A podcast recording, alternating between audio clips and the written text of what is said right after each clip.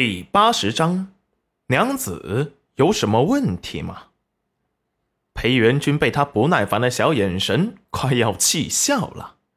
他就是个百折不挠的人，越是不想见到他，他就对他越上心，心里的反叛因子上升，他就不相信他能一辈子都讨厌他。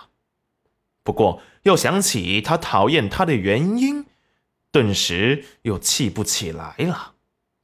娘子，你看这棵树怎么样？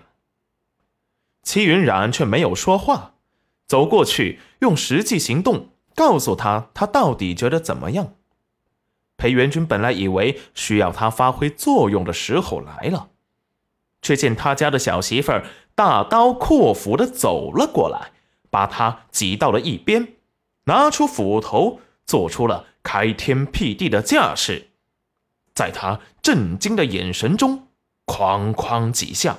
一棵大柏树就被他给劈倒了，然后只见他媳妇儿又走到另一棵树前，哐哐几下又砍倒一棵，砍倒两棵大柏树，做得轻松自在，毫不费力。再拿出砍刀，刷刷几下，把多余的树枝全部剔出，把树尖子给剁了。再走到另一棵柏树前。熟练的把多余的树枝全部给剔除了，剁了树尖子。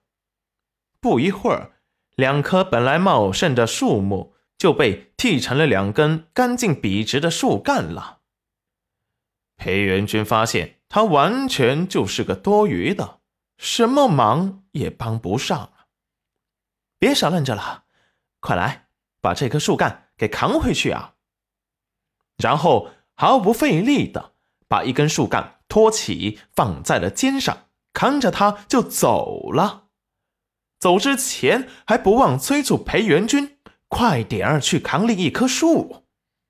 裴元君今日又是被自己媳妇大力给惊喜了一天，在目瞪口呆中，差点成了石雕。齐云染眼中闪过皎洁，快点哦，我在家里等你哦。你扛回来，我要用。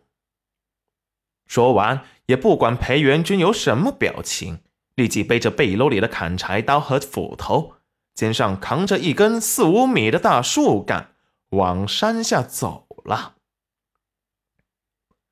裴元君从原主的记忆中就知道，他从来没有做过重活，裴母一直以他读书为重。家里的田地都不准他下，只让他认真读书。裴元君有次悄悄地帮着戚云染插了秧，最后被王氏发现，骂了他半夜，连饭都不给他吃啊！从此以后，裴元君再也没有偷偷帮戚云染做事了。像他一个柔弱书生，能扛起几百斤重的大树干，那才有鬼呢！齐云染把树扛回去后，有些渴了。他准备先烧点水，洗好之后再去把那柏树自己去扛回来。这样做是让他看一下他们之间的差距。他可不是需要他保护的弱女子，希望他以后别再来打扰他了。那他送来的房产和田地。他就当是给死去的原主的补偿了。戚云染刚走进灶房，把火给升起来，就听到外面“砰”的一声扔树声，然后裴元君的声音从外面传来：“娘子，我口渴了，有水喝吗？”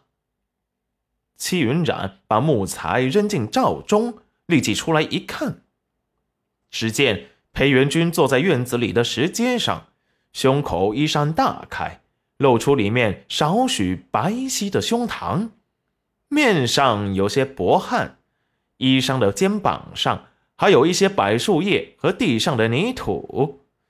戚云染皱眉，把视线落在地上的两根并排的树干上，瞧着裴元君的目光，突然带着些诡异：“你？”你把他扛回来了。